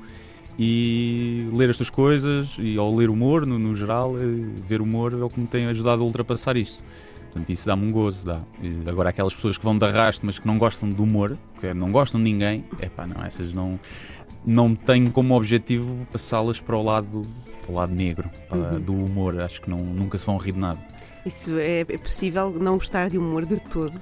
Acho que sim, acho que há muita gente que não gosta de humor, não gosta, associa o riso a coisas más. E então acho que, não é, que é- são pessoas mais sérias, não é? Que se calhar, mesmo com os amigos, se calhar não, nem, nem riem. Acho que Hum. são pessoas infelizes e que não.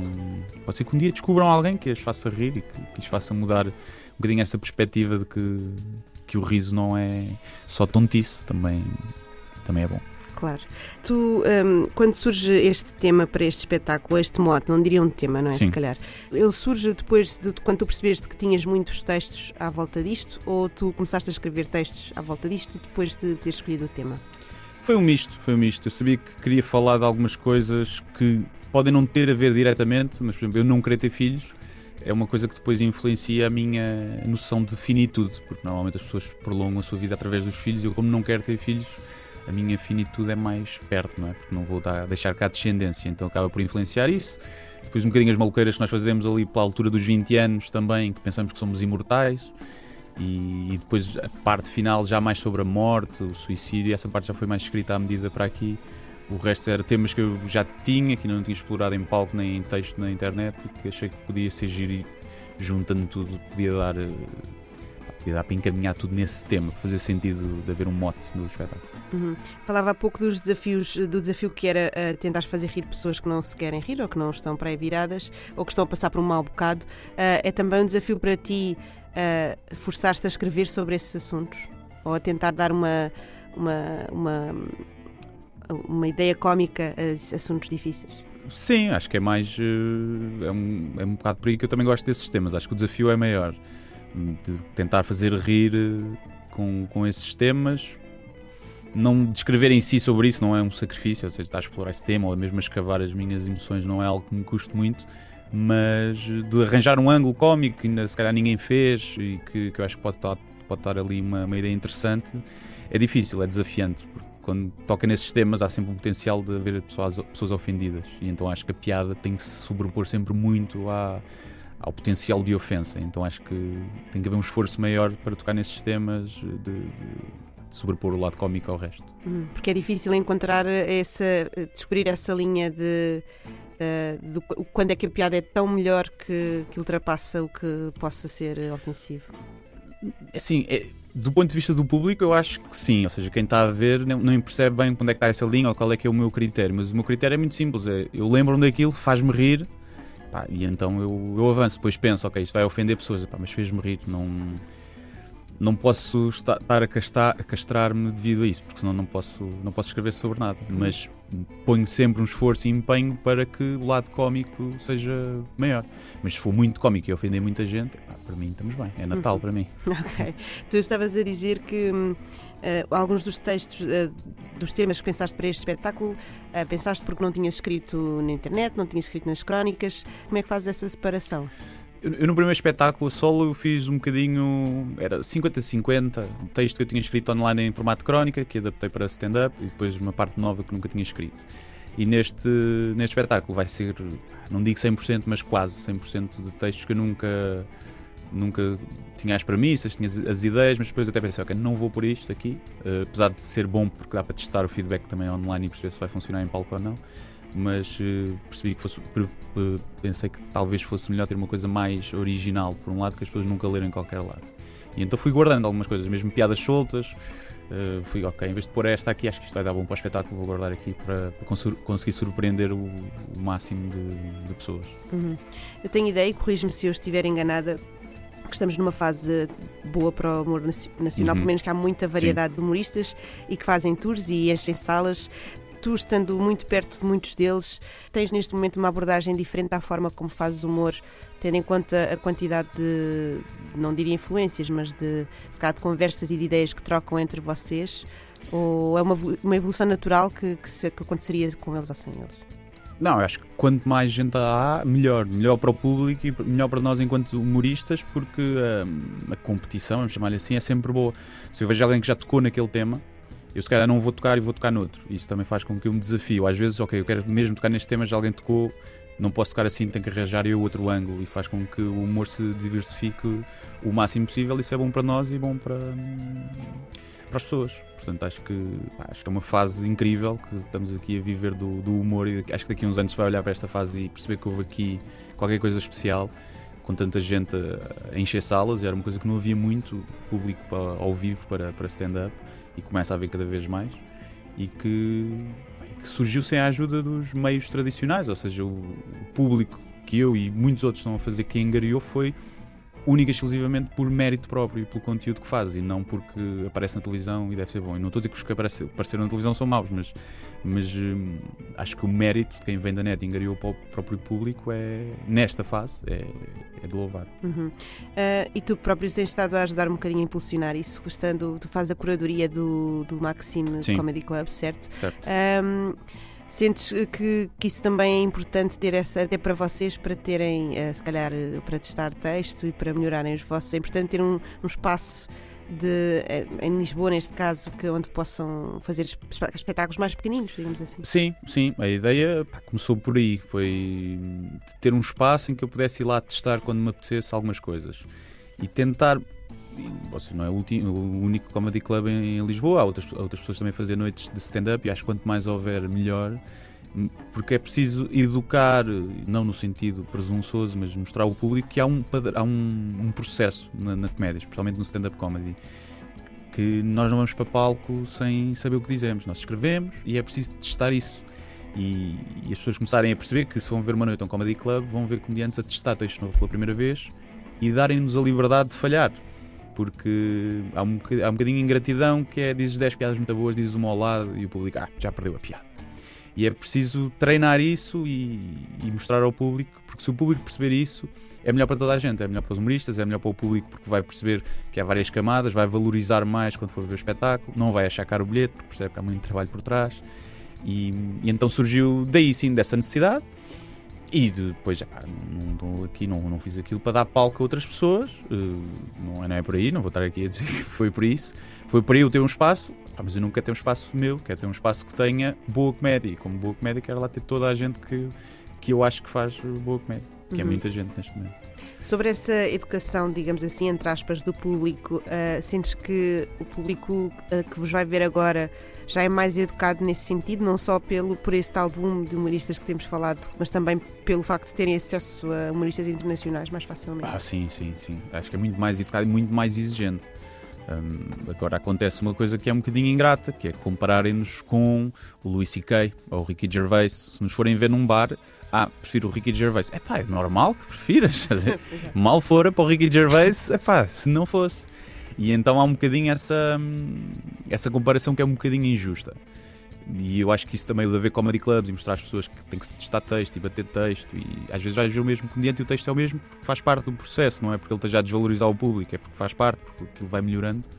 E então acho que isso é muito importante. E o público está mais educado, mas também está muito mais exigente do que numa altura em que não havia YouTube, não havia acesso a qualquer tipo de humoristas estrangeiros que estão desde os anos 60 eh, a fazer stand-up com anos e anos e milhares de atuações em cima. Uhum, O que também é bom para vocês porque se calhar conseguem ter, puxar por vocês por, Sim, sim, por sim, esse- sim. para- Sim. para chegar a um, Sim, eu acho que nós, maior. quando, quando nós olhamos, ok, com quem é que eu estou a competir, eh, competir isto sempre num, num termo saudável, não é só com os outros humoristas que estão a encher salas. Quando fazemos conteúdo online, nós estamos a competir com toda a internet e com todos os humoristas. Se eu ponho o meu espetáculo no YouTube, eu não estou a competir só com os humoristas portugueses, estou a competir com toda a gente, com os especiais da Netflix, com tudo.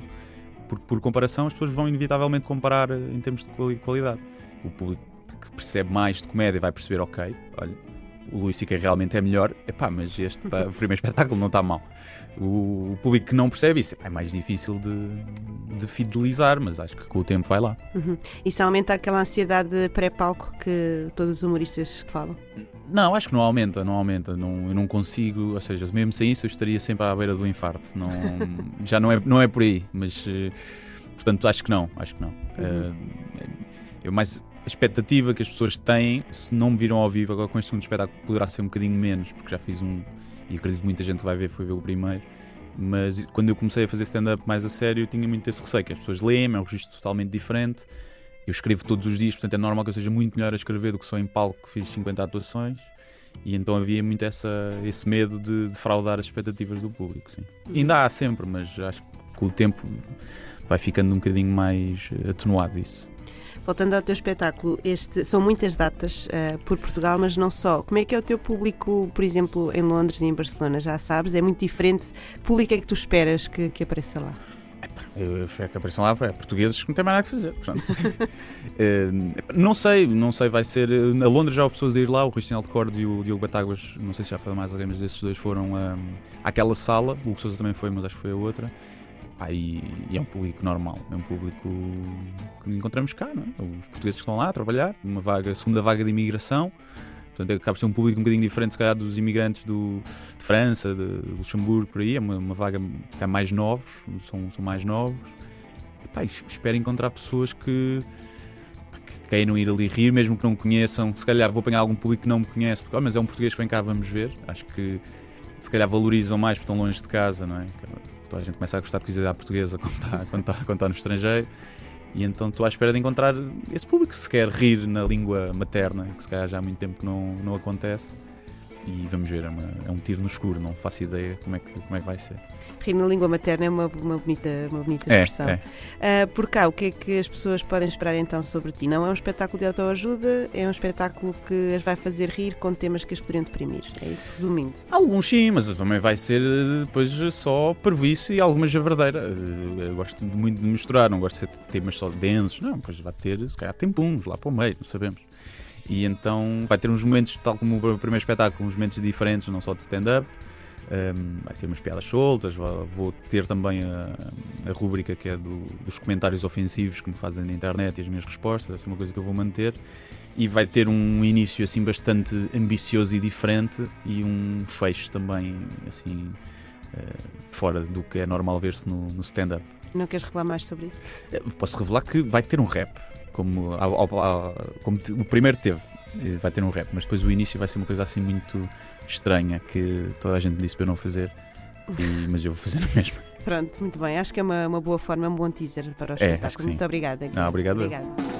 A data de hoje de Só de Passagem já está esgotada, mas Guilherme Duarte volta ao Porto já no dia 16 de março para uma data extra também no Sá da Bandeira. No dia 18 está em Lisboa, data também esgotada, mas regressa à capital a 23 e 24 de abril. Entretanto, passa por Vila do Conde, Guimarães, Aveiro, Viseu, Porto Alegre, Rio Maior e muitas mais cidades. A agenda de Só de Passagem está para consulta no nosso site em antena3.rtp.pt. Esta semana que está a acabar fica também marcada pelo regresso dos Royal Trucks, que editaram o primeiro disco em 19 anos. A banda de Neil Haggerty e Jennifer Arema voltou a juntar-se em 2015, depois de um hiato de quase década e meia, e agora surge o primeiro disco desde o regresso. White Stuff é uma edição da Fat Possum e tem lá dentro este Year of the Dog.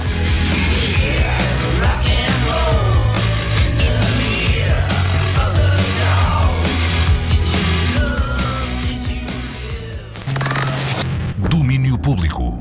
Dançamos no Entro Danças. Começou ontem, segue até amanhã mais uma edição do festival que acontece todos os anos em Castro Verde. Dança, música, cante, gastronomia são a base de um festival, Marta Rocha, onde o público também é chamado a participar. Em Castro Verde há uma freguesia chamada Entradas e um festival chamado Entro Danças. A luta, a luta é de quem trabalha coincidência. O nome já existia entre danças e fomos parar em entradas, que é acho que sim, acho que é o nome adequado no sítio adequado. Marta Guerreiro faz parte da Pé de Chumbo, associação que organiza este festival, que este ano se propõe a alumiar o entrudo à luz da lucerna. A lucerna é um objeto uh, já dos, de, de tempos antigos e que hum, aqui, aqui em Castro Verde uh, foi descoberto assim, um depósito não, há muito no Conselho há muitos anos nas escavações e Portal ganhou aqui um museu. E então este ano, como nós temos sempre um tema associado, um tema que possa promover não só a época festiva, mas também o Conselho, escolhemos a Lucerna também por, por, por ser um objeto que hum, alumiava, isto é, que dava luz com azeite, também um dos produtos uh, conhecidos aqui da região, e poderíamos brincar com a questão da luz e da ausência de, de luz, já que é um festival que começa de manhã e muitas vezes termina na madrugada. A ideia é para explorar o objeto e, e a luz. Está dado o mote, este é um carnaval alternativo. Promovemos também a máscara, neste caso aqui, como se diz, os entroxos. As pessoas entroxam-se para, para comemorar o, o carnaval, Uh, mas acima de tudo, uh, a, a, nossa maior proposta é que seja um festival onde as pessoas venham uh, não só para ver desfiles ou para ver assim, algumas atuações, mas para fazer. Então, propomos, acima de tudo, que seja um, um festival de dança, que as pessoas aprendem a dançar durante o dia e depois à tarde, à tarde final de tarde, de noite, uh, pratiquem com bailes em simultâneo. Há sempre uh, aqui um, uma proposta nossa de fundir as tradições locais com, com as contemporâneas que nós propomos uh, a nível de programa para, para entradas. Então as pessoas vêm, vêm com o espírito de folia, de carnaval, que é o que se quer, e vêm disponíveis para aprender, para fazer passeios, para, para degustar também a gastronomia local e, acima de tudo, passar um fim de semana uh, descontraído no meio de música e dança. Marta Guerreiro diz que não gosta muito de fazer destaques no cartaz, mas. Mas podemos destacar um, uma das, das das pessoas que nos têm acompanhado ao longo do tempo e tem promovido também muito o canto alentejano, a Celina da Piedade, que vai estar com uma oficina de, de canto. O rico ficava rico e o pobre ficava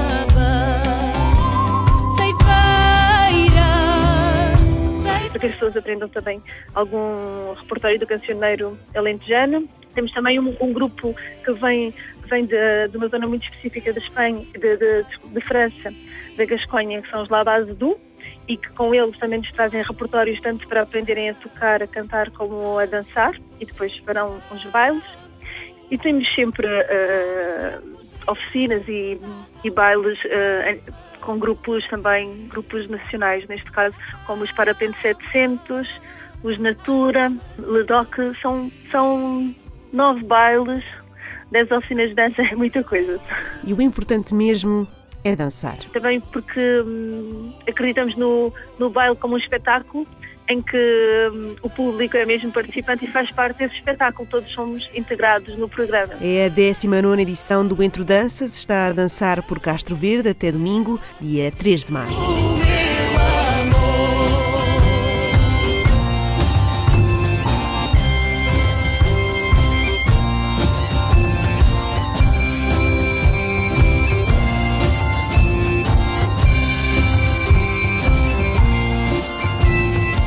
Intrudo diferente no Alentejo, Entre Danças, festival que mexe até amanhã na localidade de Entradas, em Castro Verde.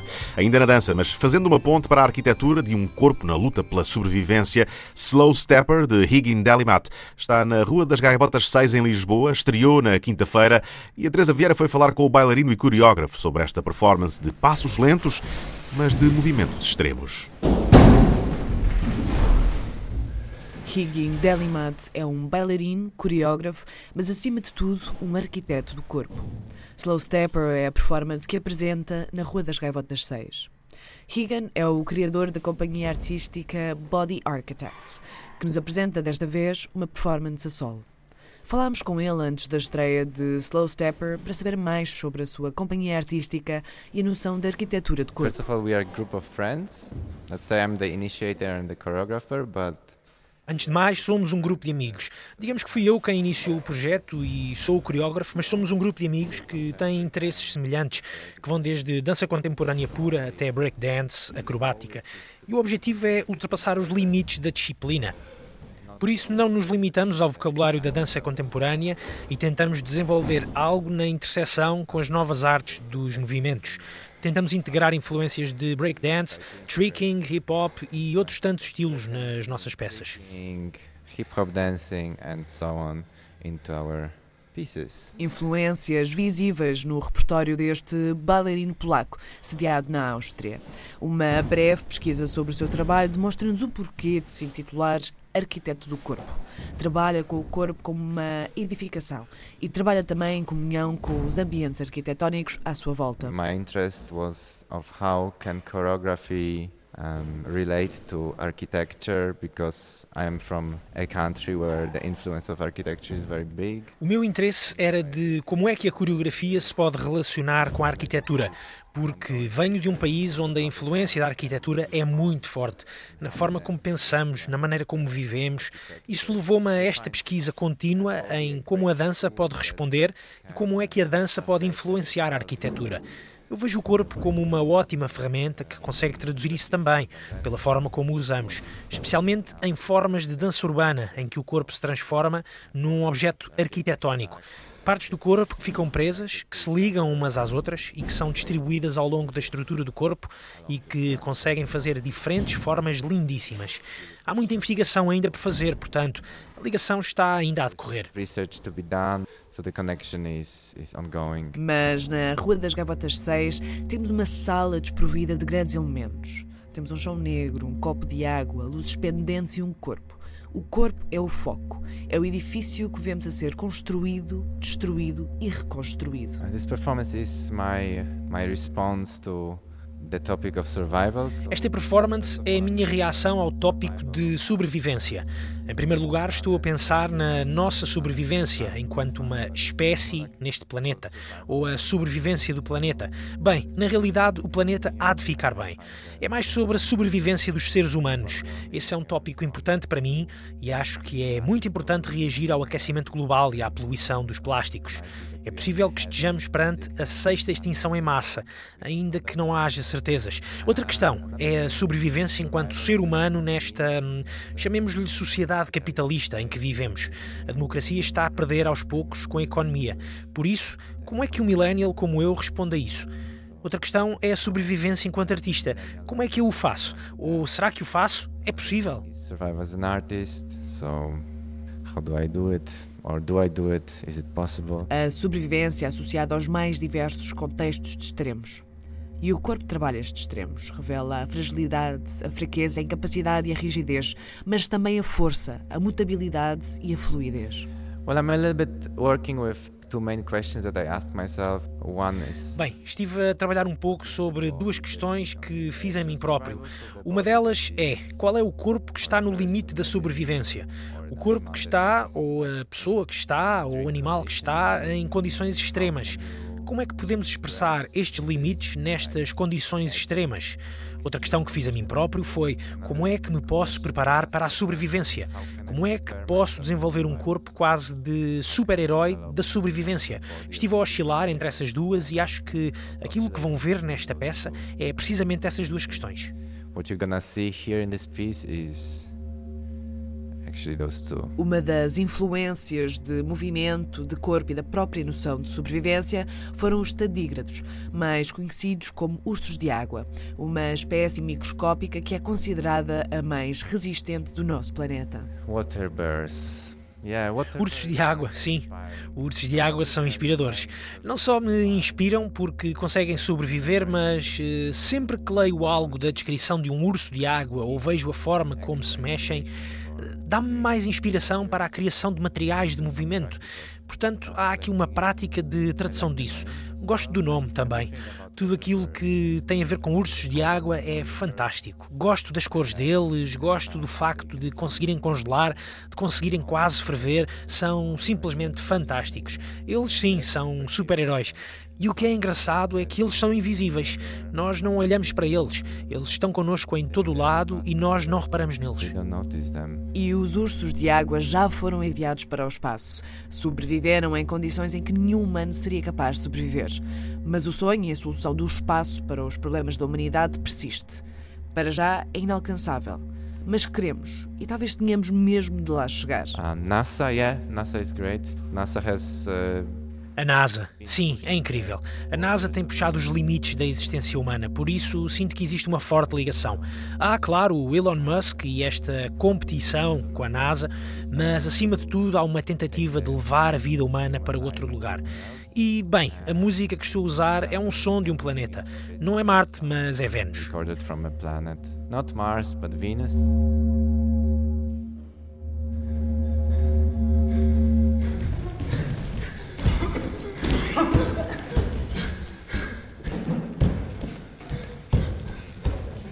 Se O som de Vênus marca a primeira parte desta peça, da quebra do corpo, da incapacidade e da luta pela sobrevivência.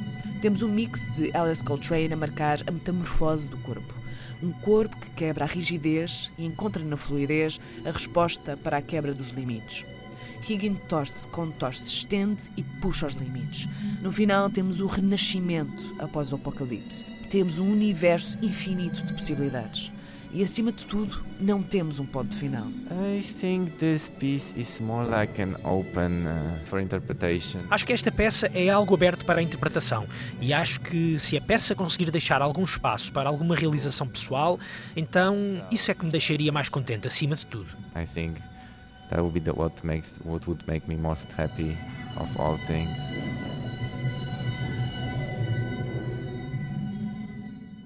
Slow Stepper de Higgin Dalmat na Rua das Gaivotas 6, em Lisboa. A última apresentação é hoje à noite. O espetáculo começa às 9h30. Domínio Público. No final do domínio público, recuperamos o disco que ouvimos durante toda a semana no Disco Nexo, de segunda a sexta, às 5h20 da tarde. Nu, o novo disco dos First Breath After Coma, foi editado ontem. É um álbum visual. Eu explico tudo com a ajuda da banda. Disco Nexo. O Disco Nexo desta semana é mais que um disco. Nu, o novo álbum dos First Breath After Coma, é um objeto artístico diferente.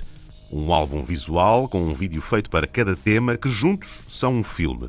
É o resultado de uma mudança na vida dos elementos da banda que há mais de meio ano resolveram ocupar e restaurar uma casa abandonada numa aldeia perto de Leiria, onde ficaram a viver todos. Uma decisão, explicam o Rui Gaspar e o Roberto Caetano, que acabou por definir o caminho que o álbum seguiu. Nós somos uns ocupas de primeira instância. Não, nós, nós já, já estamos na, naquela, naquele estúdio, na, na nossa sala de ensaios, há, há, uns anos. Aquilo fica em Leiria, junto, uh, numa aldeiazinha muito perto de, do centro de Leiria, que é, que é a Reixida, que é onde nasce o Relis. E um, há lá um complexo uh, industrial da, da Moviter, que é quem nos a, a abriga lá, uhum. ao Movicortes, uhum. exatamente. E o que é que acontece? Nós já estamos lá há alguns anos a fazer, a fazer música e decidimos dar um passo à frente e tornar aquilo uma, um espaço cultural com artistas.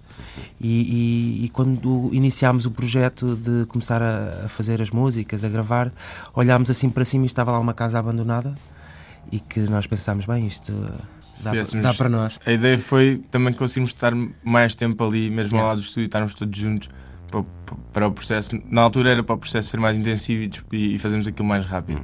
Acabou por ser mais intensivo, mas não, não foi mais rápido. Yeah. é pior, é pior yeah. uh, estarem todos juntos e porque há, há aquela lógica. A certa altura pode surgir uma ideia à meia-noite e alguém vai gravar sim, e não sei o quê, mas isso também é um problema. Isso foi a alteração do, do processo criativo deste álbum, acho que foi essa em relação aos anteriores. Em vez de estarmos todos juntos a fazer barulho e combinar uma hora para estarmos lá todos, uh, isto tínhamos a liberdade total para descer uh, às horas yeah.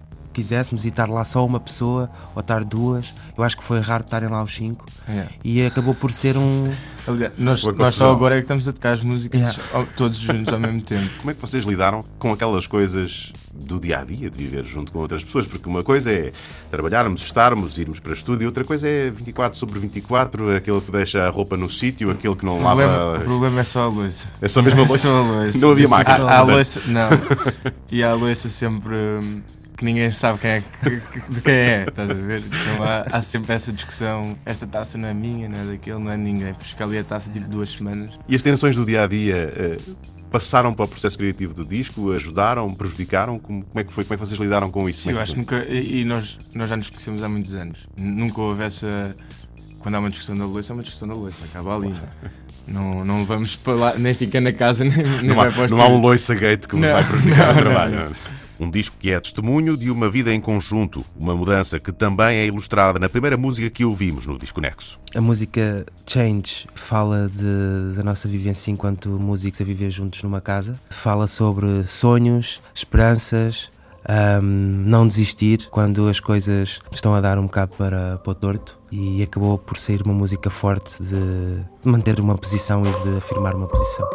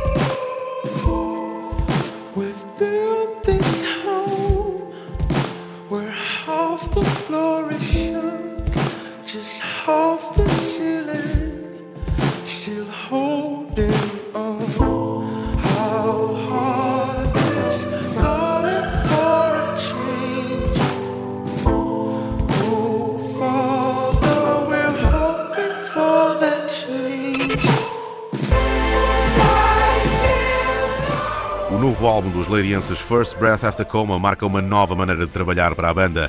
Os cinco resolveram viver juntos, numa casa ocupada ao lado do estúdio de gravação. A ideia era estar perto quando surgissem ideias, para as poderem registar imediatamente e começarem a trabalhar nelas. Com esta forma de estar, acabou por ser a própria banda a fazer tudo. Compuseram as músicas, gravaram os discos, decidiram os pormenores da produção e também fizeram a mistura final. Foi um desafio que a banda enfrentou com confiança, a confiança de quem gosta de controlar tudo. Nós somos um bocado control freaks e, e gostamos de ter um bocadinho a nossa, a nossa pata em tudo. Então decidimos, pelo menos pela experiência, não, não quer dizer que vamos sempre fazer tudo por nós, mas de, uh, neste disco resultou e gostámos da, da, experiência. E se temos capacidades, temos equipamento e, e conhecimento para isso, é, é, a melhor forma. Temos mais tempo, podemos levar mais tempo a fazer as coisas, não temos problemas se, uma mistura não estiver a correr bem. Podemos voltar a gravar, podemos voltar a, a mudar aquela parte, a compor de novo.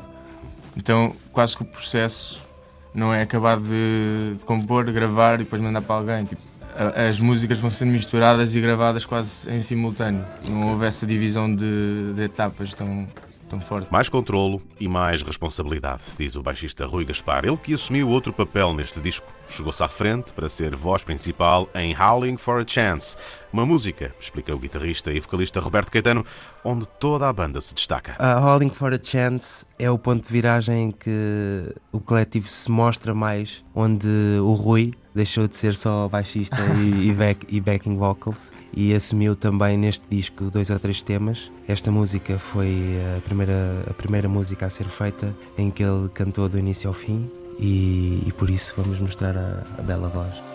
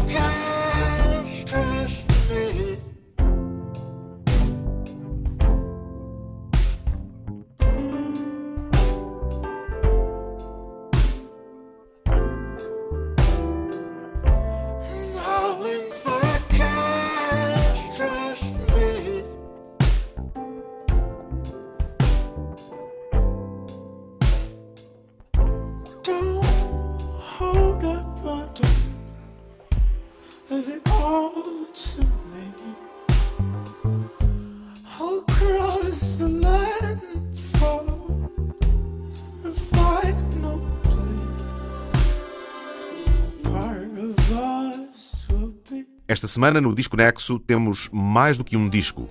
Nu é um álbum visual, onde cada tema tem um vídeo e todos os vídeos juntos resultam num filme com o seu próprio espaço e fio narrativo.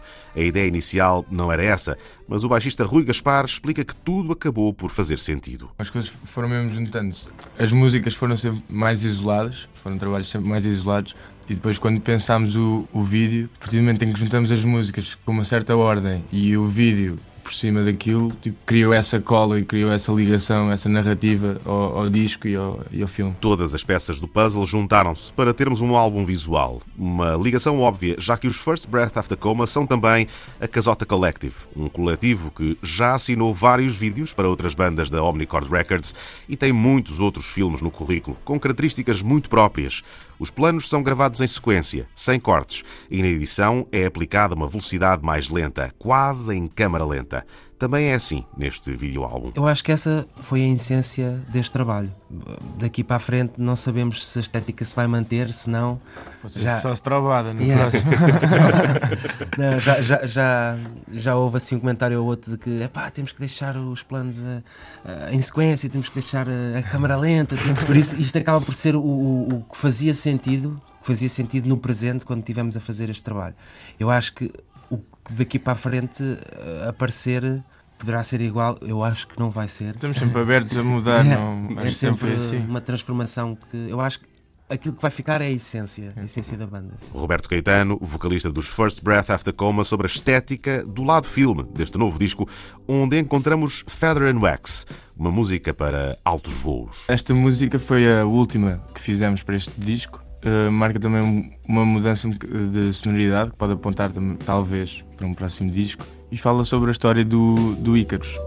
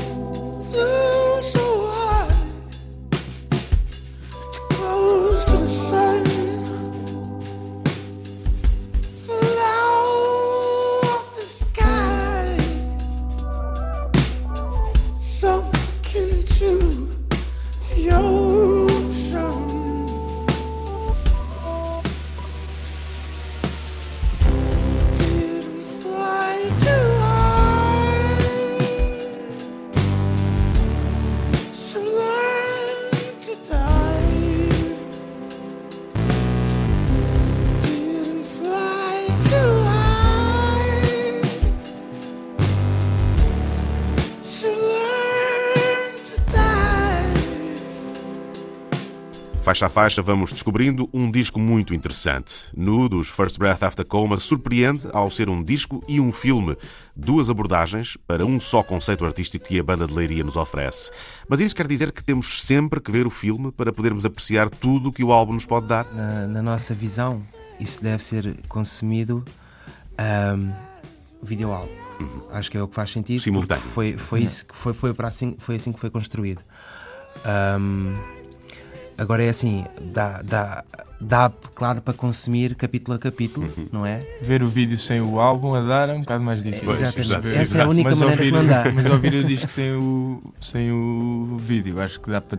Se calhar tens outra, outra leitura do disco também. É melhor ver e ouvir ao mesmo tempo, diz o vocalista Roberto Caetano, mas também se podem ouvir só as músicas, porque as músicas dizem muito. Anisi é uma das mais importantes. Rui Gaspar lembra que foi a primeira a ser composta e foi a música que acabou por ditar o tom de todo o disco. Anisi foi a primeira música que nós fizemos para este disco. Andávamos a, a explorar sonoridades e a ver o, o que é, o que é que saía, qual é que era o caminho para o, para o álbum. E esta foi a primeira experiência que nos abriu mesmo novas sonoridades e decidimos que por ali podíamos, podíamos construir um álbum à volta daquilo. Então acho que foi uma música importante nesse ponto de viragem do, do segundo. Também é talvez a música mais, não é parecida, mas a, a música que tem se calhar uma ligação mais forte com, com o trabalho anterior.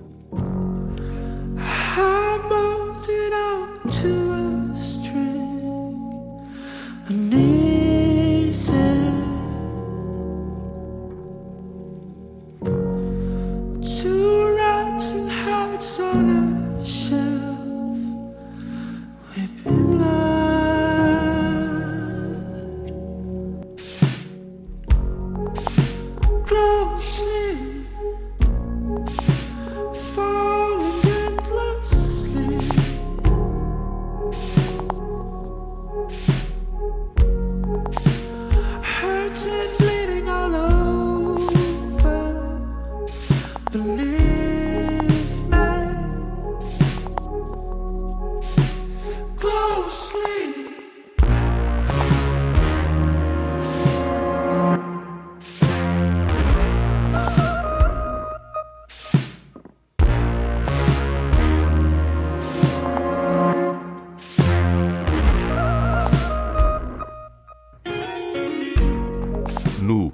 disco dos First Breath After Coma, que além das músicas também nos oferece um filme, com um capítulo por cada tema do álbum, que, todos juntos, se transformam num filme musicado ou num álbum filmado, como preferirem. E como é que a banda lida com o resultado? Ficar satisfeito, eu acho que nós nunca ficamos. Ma- mal aquilo sai, temos logo ali coisas a apontar. Ah, já é difícil transpor uh, um pensamento na, na prática. A 100%, tipo como pensámos, quanto mais 5 ou 6 cabeças a fazer isso. Ah, e aqui Mas... o problema que é o pensar a música e a expectativa que tens para a música e depois o resultado que fica da música. E depois isso para o vídeo também. E depois isso para, para o conjunto dos dois. Ou seja, não é o que esperávamos, ficámos muito satisfeitos e muito orgulhosos com, com o que fizemos, mas claro que agora fazíamos mil coisas diferentes, já vamos fazer. Rui Gaspar e Roberto Caetano são os dois elementos dos First Breath After Coma que nos apresentam o disco. Um trabalho imersivo que foi a vida da banda durante mais do meio ano que viveram juntos e juntos gravaram, produziram e misturaram o disco e juntos prepararam, filmaram e editaram os filmes. Uma tarefa muitas vezes difícil um exemplo é o vídeo para Heavy, onde foi preciso filmar uma pequena multidão de pessoas despidas no meio do campo num dia cinzento e frio. É de longe foi, foi talvez o mais difícil do, dos oito, mas fez. mas fez. Basicamente falámos com, com, com, amigos e depois fizemos um. abrimos um casting, basicamente para figurantes, e conseguimos juntar, conseguimos juntar os figurantes que precisávamos mas entretanto houve um problema também no nosso cartão e tivemos que filmar por segunda vez. Bolas. Yeah. Ou seja, foi o vídeo mais difícil de longe em termos de produção e logística e tivemos que repetir duas vezes. Foi difícil, mas fez-se. Heavy é a última música do novo disco dos First Breath After Coma que apresentamos no Disco Nexo.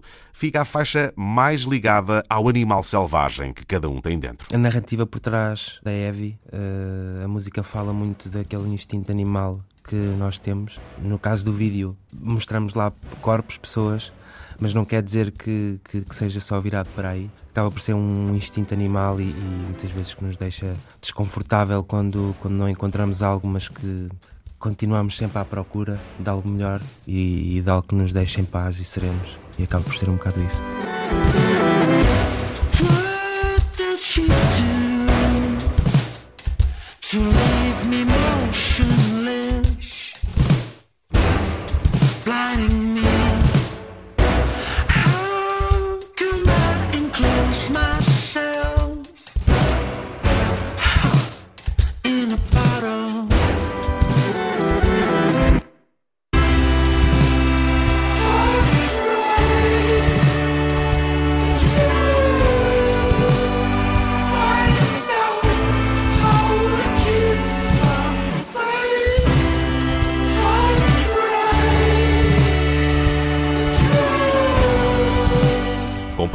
Desconexo desta semana, nu dos First Breath After Coma. Na próxima semana, de segunda a sexta, sempre às 5h20 da tarde, o Bruno Martins vai mostrar-nos Nosso, o novo álbum de Branco. O domínio público, edição de fim de semana, fica por aqui. A informação cultural na 3 ouve-se de segunda a sexta, das 11 da manhã às 3 da tarde, sempre à hora certa, com Desconexo às 5h20 e domínio público extra às 6h20 da tarde e tudo, sempre que quiserem, em antena3.rtp.pt. A emissão na 3 fica por conta do André Santos. Boa tarde, bom fim de semana.